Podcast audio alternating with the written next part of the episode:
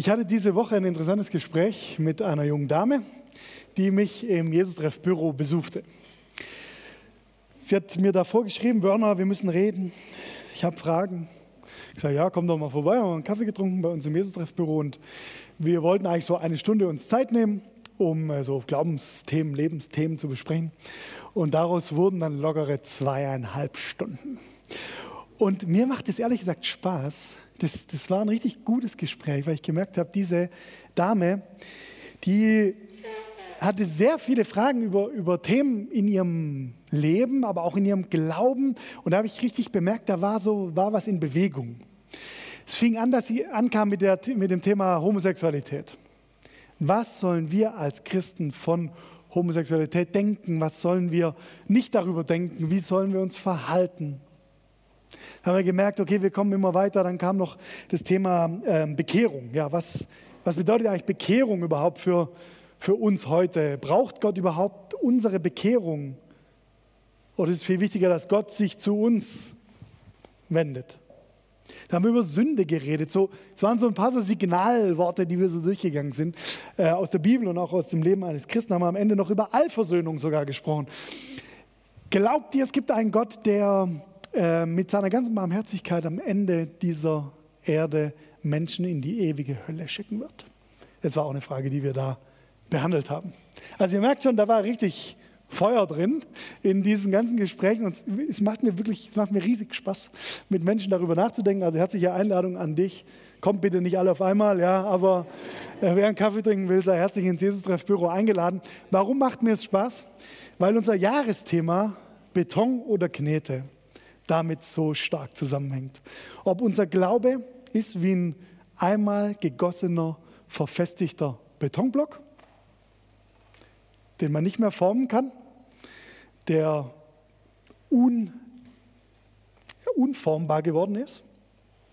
Oder ist unser Glaube eher wie ein Stück Knet, aus dem man was machen kann, das sich verändern kann, mit dem wir weiterkommen können?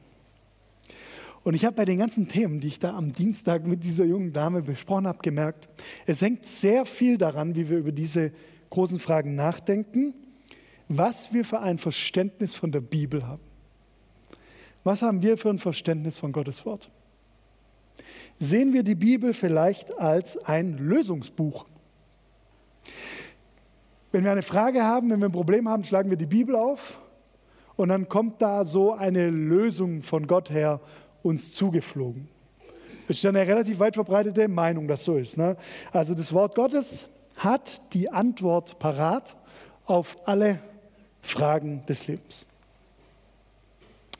Ich glaube, wenn wir so an die Bibel rangehen, dann kommen wir ganz oft an Fragen, wo wir nicht weiterkommen. Natürlich spricht die Bibel ausdrücklich über Gott, aber ich glaube, sie will uns nicht einfach Antworten mitteilen, die man sich so beruhigt abholen kann oder irgendwie abrufen kann. Das fällt uns gar nicht so leicht, zu einem, zu einem anderen Bibelverständnis zu kommen. Denn wenn wir heutzutage ein Problem haben oder eine Frage, was machen wir dann? Dann googeln wir. Dann geben wir die Frage da ein und dann kommt so eine Lösung oder eine Antwort auf uns zu, die wir so abrufen. Oder wir lesen Wiki, ja, oder wir Informationen strömen über uns ein, wir können sie gar nicht dagegen wehren. Wo immer wir auch hingucken, gibt es immer Infos und Antworten auf irgendwelche Fragen. Ich habe jetzt aber in der Vorbereitung dieser Predigt gemerkt, die Bibel ist ganz anders. Ich empfinde die Bibel mehr so wie ein Buch, aus dem dieses Gottgeheimnis herausscheint. Zuallererst und zutiefst wahrscheinlich als eine Gottsuche. Die Bibel ist ein Buch der Gottsuche. Eine Gottsuche, auf die die Menschen gelockt werden durch den sie rufenden Gott. Und zu der wir auch herausgefordert werden, zu der wir Mut brauchen, eine Suche, auf die wir uns wagen müssen. Die Bibel als Buch der Gottsuche. In diesem Buch, da begegnen uns viele literarische Formen. Wir lesen da Erzählungen, wir lesen weisheitliche Sprüche, wir lesen theologische Abhandlungen, wir lesen Reflexionen und wir lesen Psalmen, Gebete und Lieder, Kunst. Ich habe heute ein spannendes Lied und Gedicht für uns dabei. Und äh, bevor wir uns das gleich anschauen, will ich dich zuallererst mal fragen, bist du heute eigentlich bereit zu suchen? Bist du heute eigentlich bereit, deine Fragen des Lebens Gott hinzuhalten? Bist du heute bereit, auch deine Sehnsucht und dein Zerrissensein vielleicht Gott hinzuhalten? Ich will das Gott noch sagen, dass wir das von ihm heute erwarten, dass er uns begegnet in diesem Wort. Ich bete.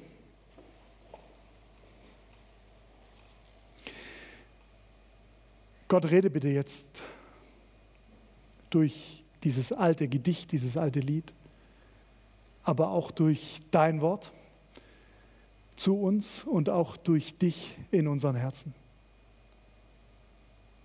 Amen. Ein Psalm steht heute auf dem Programm, ein Gedicht der Gottsuche. Und ist ja irgendwie ein bisschen komisch, habe ich jetzt, als ich das im Predigtplan gelesen habe, habe ich gedacht, krass, na, wir machen uns jetzt Gedanken in den kommenden Minuten über ein Lobpreislied, was schon einige tausend Jahre auf dem Buckel hat. Da habe ich mich gefragt, was werden die Menschen in der Zukunft tun? Werden die sich in 2000 Jahren vielleicht auch fragen, was haben denn unsere Lobpreislieder von heute zu bedeuten? du tust im Inneren meiner Seele gut. Was hat denn das zu bedeuten? Ja? Wird das vielleicht auch irgendwann mal jemand analysieren? Also ähnlich geht es uns ja heute. Ja? Wir gucken jetzt ein ganz altes Lied und ein altes Gedicht an äh, und probieren dafür uns was rauszuziehen. Wir fragen, welchen Aspekt über Gott können wir heute darin finden? Wir fragen, welchen Schritt geht der Psalmbeter heute mit seinem Gott? Und wir fragen, was um alles in der Welt hat das mit mir zu tun? Kann schon mal vorwegschicken, also ich hatte in der Vorbereitung echt einen krassen, äh, eine krasse Zeit ähm, und habe was entdeckt über dieses alte Gedicht, was ich davor noch nie entdeckt hatte. Und an dieser Erkenntnis möchte ich dich heute teilhaben lassen, wenn wir Psalm 139 anschauen. Wer möchte, kann gern seine Bible-App öffnen oder seine Bibel aufschlagen, denn wir werden den Psalm jetzt nicht in seiner Gänze durchlesen, da haben wir nicht die Zeit, aber wir werden das so im Überblick anschauen. Wenn du willst, kannst du immer mal wieder bei dir in der Bibel nachblättern oder mitlesen. Äh, der Hintergrund, nehme ich dir kurz mal mit, zu diesem Psalm 139, ist ein sehr bekannter Psalm, ähm, es wurde sehr oft vertont, ja, haben wir gerade auch schon ein schönes Lied davon gehört. Wir werden nachher noch mehr Lieder darüber hören. Wir kennen das aus unserer Jungscharzeit oder was weiß ich woher. Ich sitze oder stehe, ich liege oder gehe. Na, na, na, Kennt es jemand das Lied? Danke, okay, so alt bin ich doch noch nicht. Danke. Ähm, gibt auch noch einen Haufen andere Lieder über diesen Psalm.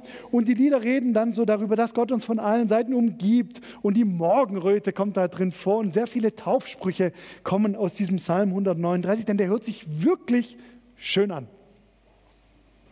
Es gibt aber ein Problem mit diesem Psalm. Und zwar begegnet uns dieser Psalm 139 meistens ohne die Verse 19 bis 22. Wenn wir ins evangelische Kirchengesangbuch reinschauen, das ehrwürdige evangelische Gesangbuch, da wird der Psalm gebetet mit Auslassung dieser vier Verse. In allen möglichen Tagzeitengebeten in Klöstern, wo dieser Psalm gebetet wird, beten die Menschen den ohne die Verse 19 bis 22. Und das habe ich in der Vorbereitung erst gecheckt. Ich finde es ja ultra spannend, warum Menschen Sachen aus einem Psalm rauslassen, wenn sie den beten. Ich habe auch von einigen Theologen gelesen in der Vorbereitung, die, die da, darüber richtige äh, Doktorarbeiten schreiben, dass man diese vier Verse eigentlich rauslassen muss, sonst ergibt der Psalm keinen Sinn und so weiter. Also ein richtig krasse, äh, ein krasser Fight auch so, ob man jetzt diese vier Verse da drin lassen kann oder nicht. Da ich, das ist spannend, über das müssen wir uns heute Gedanken machen. Und zu dieser Problematik würde ich dich jetzt gerne mitnehmen, indem ich dir einen Überblick über diesen Psalm präsentiere. Der geht so los.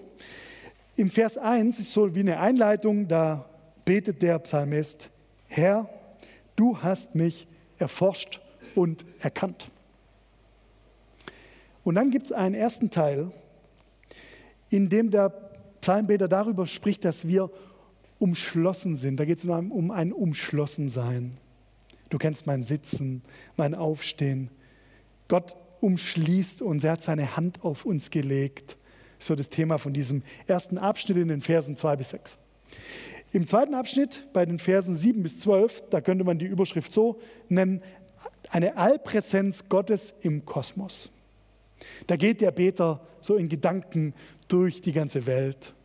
Wohin sollte ich gehen vor deinem Geist? Wohin sollte ich fliehen? Zum Himmel, dann zu den Flügeln der Morgenröte und bis ins Totenreich. Und überall hin geht es da. Ähm, Allpräsenz Gottes im Kosmos. Dann gibt es noch einen dritten Abschnitt in den Versen 13 bis 18. Da könnten wir die Überschrift finden, es geht um persönliches Erstaunen. Da kommt der Beter von seiner Kosmosreise wieder zurück und begibt sich wieder zu sich persönlich und redet darüber, wie Gott ihn geschaffen hat. Und dann kommt da der Abschlusssatz von dem dritten Abschnitt in Vers 18. Ich erwache und bin noch bei dir. Man könnte auch sagen, egal wo ich hingehe, da bist du. Hammer Psalm. Bis zu diesem Moment. Denn jetzt kommen die Verse 19 bis 22. Und die möchte ich jetzt gern mit dir mal laut lesen. Los geht's. Mögest du Gott den Gottlosen töten. Ihr Blutmenschen weicht von mir. Sie, die mit Hinterlist von dir reden, vergeblich die Hand gegen dich erheben. Sollte ich nicht hassen, Herr, die dich hassen, und sollte mir nicht ekeln vor denen, die gegen dich aufstehen. Mit äußerstem Hass hasse ich sie. Sie sind Feinde für mich. Ah, was für ein Teil, der sperrige Teil, der unschöne Teil, der böse Teil, der gestrichene Teil. Hier prallt was aufeinander, was wir absolut nicht zusammenkriegen. Man würde ja am liebsten sagen, was ist jetzt los? Wenn ich eine Überschrift hätte suchen müssen für den vierten Abschnitt, hätte ich sagen können, es ist der Was geht jetzt Abteil. Ich habe es lieber weggelassen. Aber man könnte ja sagen, komm, der Psalm, der wäre doch so schön gewesen bis jetzt. Und jetzt so ein krasser Bruch. Das sind die Verse, die wir immer aussparen, wenn wir unser Gesangbuch aufschlagen. Weißt du, was hier passiert? Hier kommt die Ambivalenz des Lebens raus. Hier kommt diese Widersprüchlichkeit unseres Lebens und unseres Glaubens zum Vorschein. Ich glaube, diese Verse, die sind eigentlich der wahre Grund, warum es diesen Psalm überhaupt gibt. Ich meine, hier steckt die allergrößte Emotion drin, die dieser Künstler uns präsentiert. Da stecken so viele Fragen drin. Da steckt das Wort hassen drin. Und irgendwie hört sich so an, als hätte der Beter jetzt hier diesen naiven Optimismus verloren, dass es den Guten gut geht und den Schlechten schlecht. Das Gegenteil ist seine Erfahrung. Die Gottlosen und die Gewalttäter, die haben scheinbar Erfolg, Einfluss und Macht. Und nach diesem dreifachen Anlauf mit den ersten drei Abschnitten, da kommt der Psalm dann im vierten Abschnitt zum eigentlichen Problem. Der Beter checkt, es kann Gottes Weltplan, er kann Gottes Weltplan, den er zu diesem Zeitpunkt hatte, den er zu diesem Zeitpunkt verstanden hatte, kann er nicht zusammenbringen mit der Realität seines Lebens. Also das, was er eigentlich damals dachte zu wissen über Gott, passt nicht zusammen mit dem, was er in seiner Realität erlebt. Das ist ein richtiger Bruch in diesem Psalm. Und der Beter bringt es nicht zusammen. Er kann seine Vorstellung von Gott, wie er es bisher beschrieben hatte, nicht mit der Welt, in der er lebt, zusammenbringen. Er bricht alles so aus ihm heraus. Das ist so eine herrliche Ambivalenz, die hier kommt, so eine Zwiespältigkeit, so eine Widersprüchlichkeit. Kennst du das? Kennst du das aus deinem Leben? Gibt es Themen in deinem Leben, die mit deinem aktuellen Gottesbild nicht so richtig zusammenpassen wollen. Wenn wir die Bibel als Lösungsbuch betrachten, ich glaube, dann kommen wir relativ oft an diese Stelle, dass wir merken, es gibt jetzt keine einfache Lösung für diese Frage oder für dieses Thema, mit dem ich mich gerade rumschlage.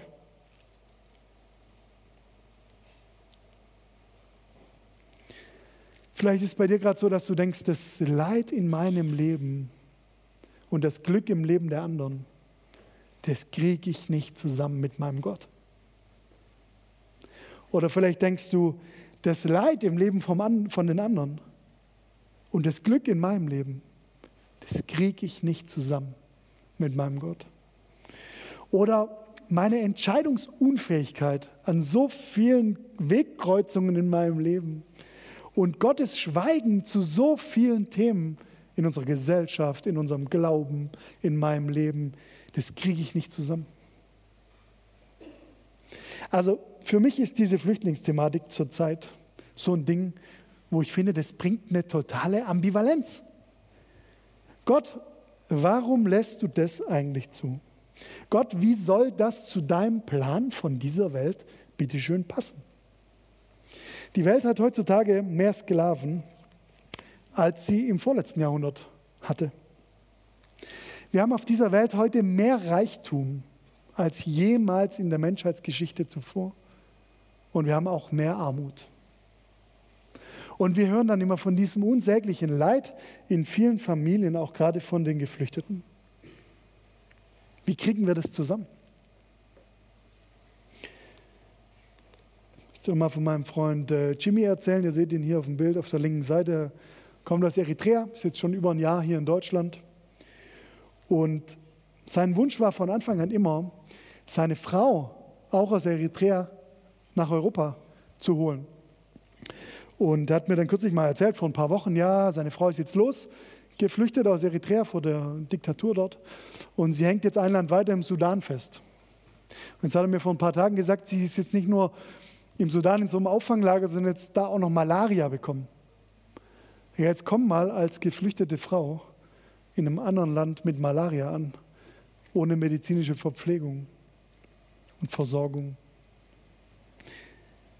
Ja, das kriegen wir doch nicht zusammen mit der Barmherzigkeit Gottes. Ich weiß nicht, was deine Fragen heute sind. Was kriegst du denn nicht zusammen? Ich bin überzeugt davon, dass diese Ambivalenz unseres Lebens total dazugehört zu unserer Gottsuche. Die Ambivalenz unseres Lebens gehört zu unserer Gottsuche. Deswegen will ich mit dir jetzt den Psalm weiter anschauen. Was passiert denn jetzt bei dem Psalmbeter? Was ändert es jetzt in ihm? Was bewirkt es? Was kommt jetzt? Dazu möchte ich nochmal sagen, wie er den Psalm begonnen hat. Da sehen wir ja diesen einrahmenden Vers 1. Herr, du hast mich erforscht und erkannt, betet er da. Und jetzt gucken wir ganz ans Ende des Psalms. Nach den vier Abschnitten kommt der Schluss mit den Versen 23 und 24. Und die sind so herrlich, dass ich die jetzt gerne mit dir wieder laut lesen möchte. Erforsche mich, Gott, und erkenne mein Herz.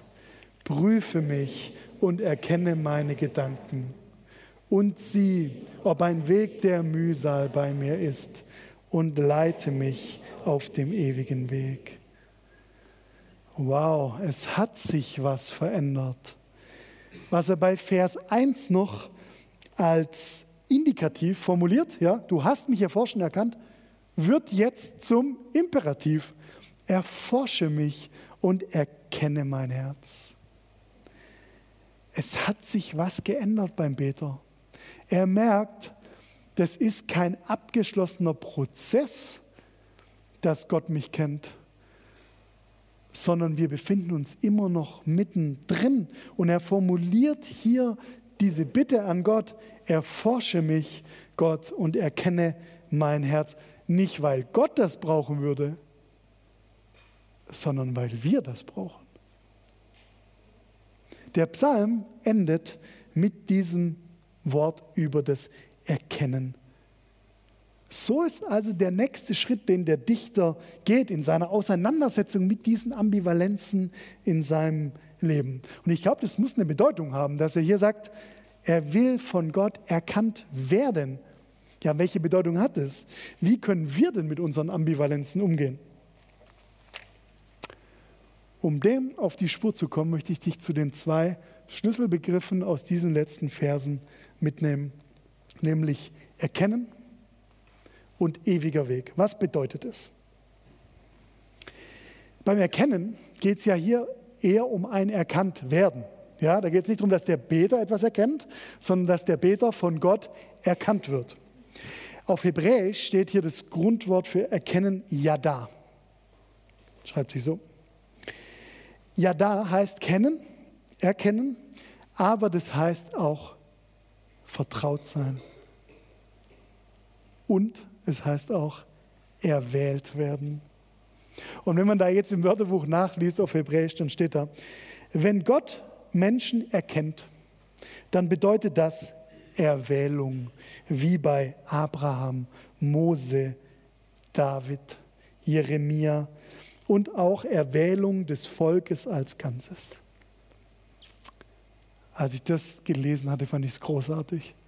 Gott jadat Menschen. Gott erwählt Menschen. Er erkennt sie. Er ist mit ihnen vertraut. Was für eine gute Bitte am Ende dieses Psalms. Gott, mach dich mit mir vertraut. Gott, ja, dahe mich. Gott erwähle mich inmitten dieser Ambivalenz, inmitten meiner Kämpfe, mitten in diesem Leben. In unserem Leben gibt es so viele Brüche, die wir nicht immer mit unserem Glauben zusammenbringen. Und wir merken hier, es kommt nicht darauf an, dass wir Gott in alledem verstehen und Lösungen finden, sondern es kommt darauf an, dass er uns erkennt, dass er uns mit sich vertraut macht. Und ich möchte dir das heute mal als persönliche Zusage geben. Gott macht sich mit dir vertraut. Gott jadat dich. Gott erwählt dich. Und wie macht er das? Der Beter sagt hier, leite mich auf dem ewigen Weg. Das Wort, was hier für ewig steht auf Hebräisch, heißt Olam. Und für den Hebräer ist dieser Zeitbegriff äh, ewig nicht so wie bei uns, wenn wir sagen, es dauert ewig so in die Zukunft gewandt, ich muss ewig warten oder so, sondern das Olam bedeutet vielmehr, das ist ein ewiger Zeitraum, der sowohl in die Vergangenheit gehen kann, als auch in die Zukunft. Soll heißen, Olam meint unser ganzes Leben, den ganzen Weg, den ganzen Lebensweg. Und Erich Zenger, Theologe, der sich sehr stark mit Psalmen auseinandergesetzt hat, übersetzt diesen letzten Satz so, Führe mich auf dem Weg vom Uranfang. Führe mich auf dem Weg vom Uranfang.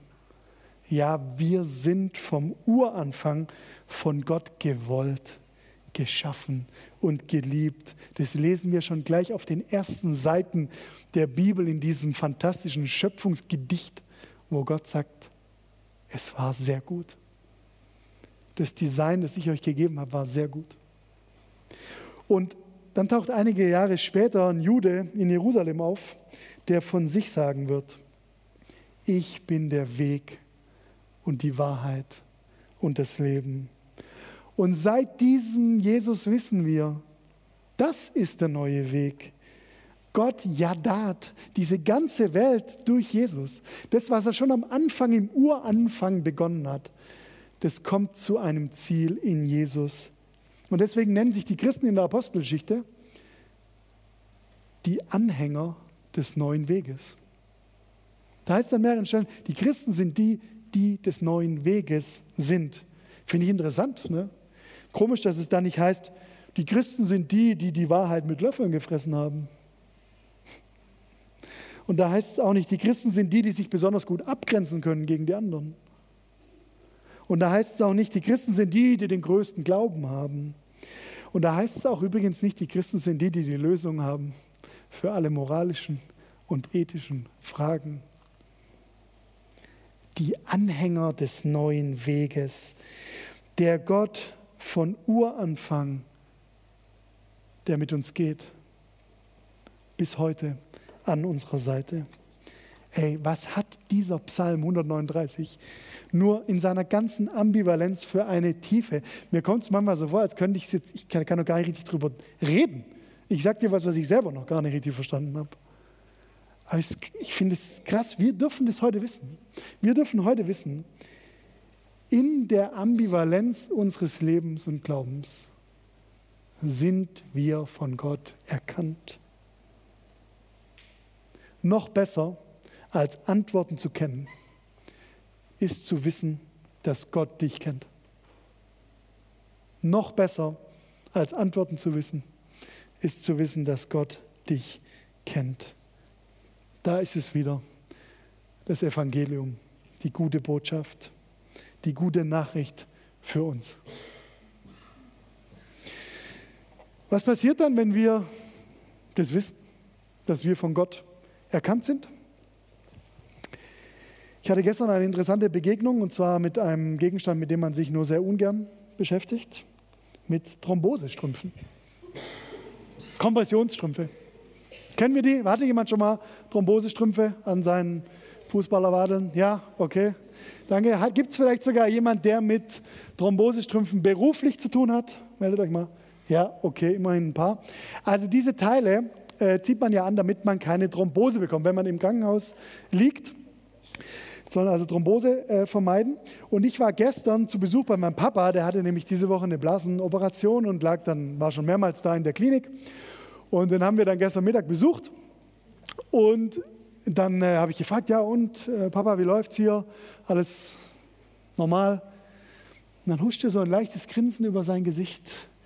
Und er sagte, ja, ist eigentlich schon alles normal, aber wir müssen keine Thrombosestrümpfe mehr anziehen. Was, was ist jetzt los?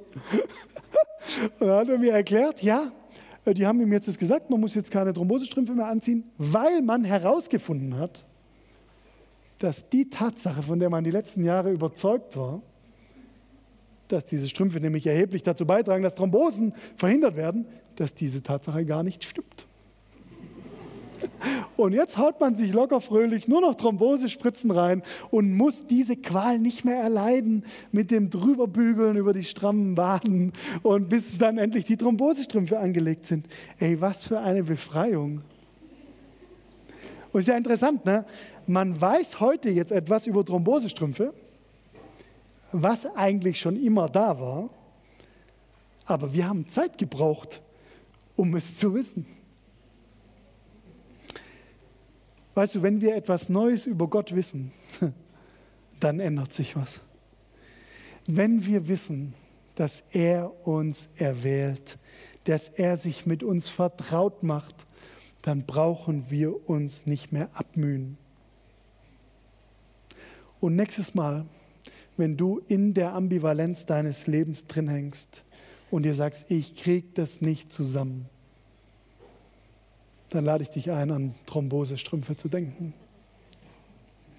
Wir müssen uns nicht mehr abmühen, schnelle Antworten, schnelle Lösungen zu finden, wenn wir wissen, dass Gott uns in unseren Fragen findet. Wir müssen uns nicht mehr abmühen, schnelle Antworten zu finden, wenn wir wissen, dass Gott uns in unseren Fragen findet.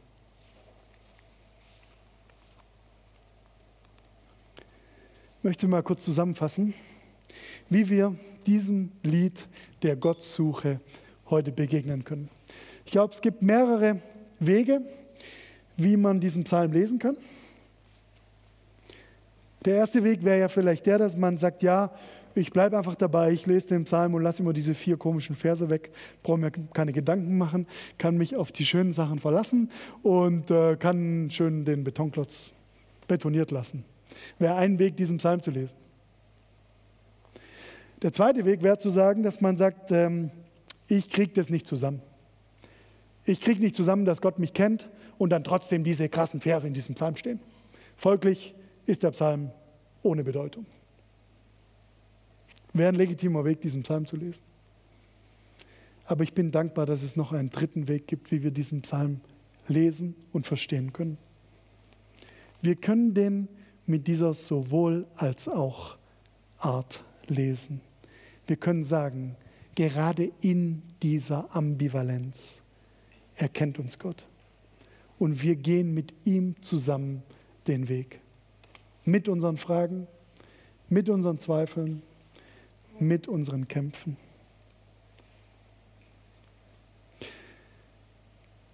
Es wird jetzt gleich die Möglichkeit geben, dass wir nach dem nächsten Lied von der Band hier Geschichten unseres Lebens, Erkenntnisse unseres Lebens, Fragen unseres Lebens miteinander teilen. Wir werden das Mikrofon hier vorne öffnen. Ich bleibe hier vorne stehen und lade dich ein, hier nach vorne zu kommen zum äh, Mikro. Und ähm, dann kannst du was von dir erzählen. Das müssen jetzt keine Erfolgsgeschichten sein, sondern es kann so eine Ambivalenz sein, in der du gerade steckst. Wir machen das, weil wir glauben, dass diese Gemeinschaft, in der wir hier zusammen sind, dass die einen Wert hat, dass wir was voneinander wissen, dass wir uns gegenseitig unterstützen können und ermutigen. Und deswegen lade ich dich ein, jetzt schon mal darüber nachzudenken, was kannst du denn mit uns teilen an diesem Abend? An Fragen, aber vielleicht auch an, an positiven Schritten, die du gegangen bist. Die Möglichkeit gibt es gleich nach dem Lied. Ähm, und ich dachte mir, bevor ihr dann gleich dran seid, fange ich schon mal an und teile auch was Persönliches von mir. Äh, es war das erste Mal in 15 Jahren Jesus-Treff, dass ich mir diese Woche überlegt habe, die Predigt abzusagen. War noch nie so, dass ich darüber nachdachte, aber diese Woche war es so. Ähm, kam so zustande, dass ich am Donnerstag einen Hörsturz hatte, nachdem ich aus einer Besprechung rauskam. Wir hatten äh, ein Treffen von Jesus-Treff Gemeindeleitung mit unseren Ansprechpartnern in der evangelischen Landeskirche. Und ich kam aus diesem Treffen raus und merkte, mein linkes Ohr geht irgendwie so zu, als würde es irgendjemand zuhalten. Und kannte das dann schon. Ich hatte vor ein paar Jahren schon mal so einen Hörsturz. Und äh, bin dann am nächsten Tag zum HNO gegangen und der sagte dann zu mir, der, der, wusste ja gar nicht, um was es geht, aber der sagte danach zu mir, Herr Werner, das ist klar, als Sie aus der Besprechung rauskamen, da hat Ihr Ohr zu Ihnen gesagt, ich kann es nicht mehr hören. da habe ich ihn angeguckt und habe gesagt, genau so ist es. und für uns ist das so eine krasse Ambivalenz. Der Jesus-Treff bemüht sich schon seit 15 Jahren als junge Bewegung in der Landeskirche seinen Platz zu finden. Und jedes Mal, wenn wir da am Verhandeln sind, dann treffen da so zwei unterschiedliche Sichtweisen aufeinander, dass ich es schier nicht aushalte. Und dann habe ich gedacht, okay, jetzt, äh, was mache ich? Jetzt sage ich jetzt die Predigt ab und gönne mir Ruhe oder leg mich ins Bett oder was weiß ich, gucke Super Bowl oder. Kann ich ja immer noch. Ja, aber was mache ich jetzt mit dieser Predigt? Da dachte ich, nee, Werner, predige. Genau das ist es doch. Dass wir genau in diesen ungeklärten Fragen, dass wir genau in dieser Ambivalenz, die wir nicht zusammenkriegen, dass wir da trotzdem gemeinsam glauben und dass wir trotzdem gemeinsam festhalten an diesem Gott, der mit uns durchgeht. Deswegen bin ich heute da. Ich lade dich jetzt ein, das nächste Lied mit der Band zu singen. Ähm, da geht es darum, wer wir sind und wer Gott ist. Und manchmal braucht man so ein Lied auch, um sich das selber wieder ins Herz zu singen. Ich lade dich ein, dazu aufzustehen und nach diesem Lied hast du dann die Möglichkeit, zu mir nach vorne zu kommen ans Mikrofon und dein Erlebnis mit uns zu teilen.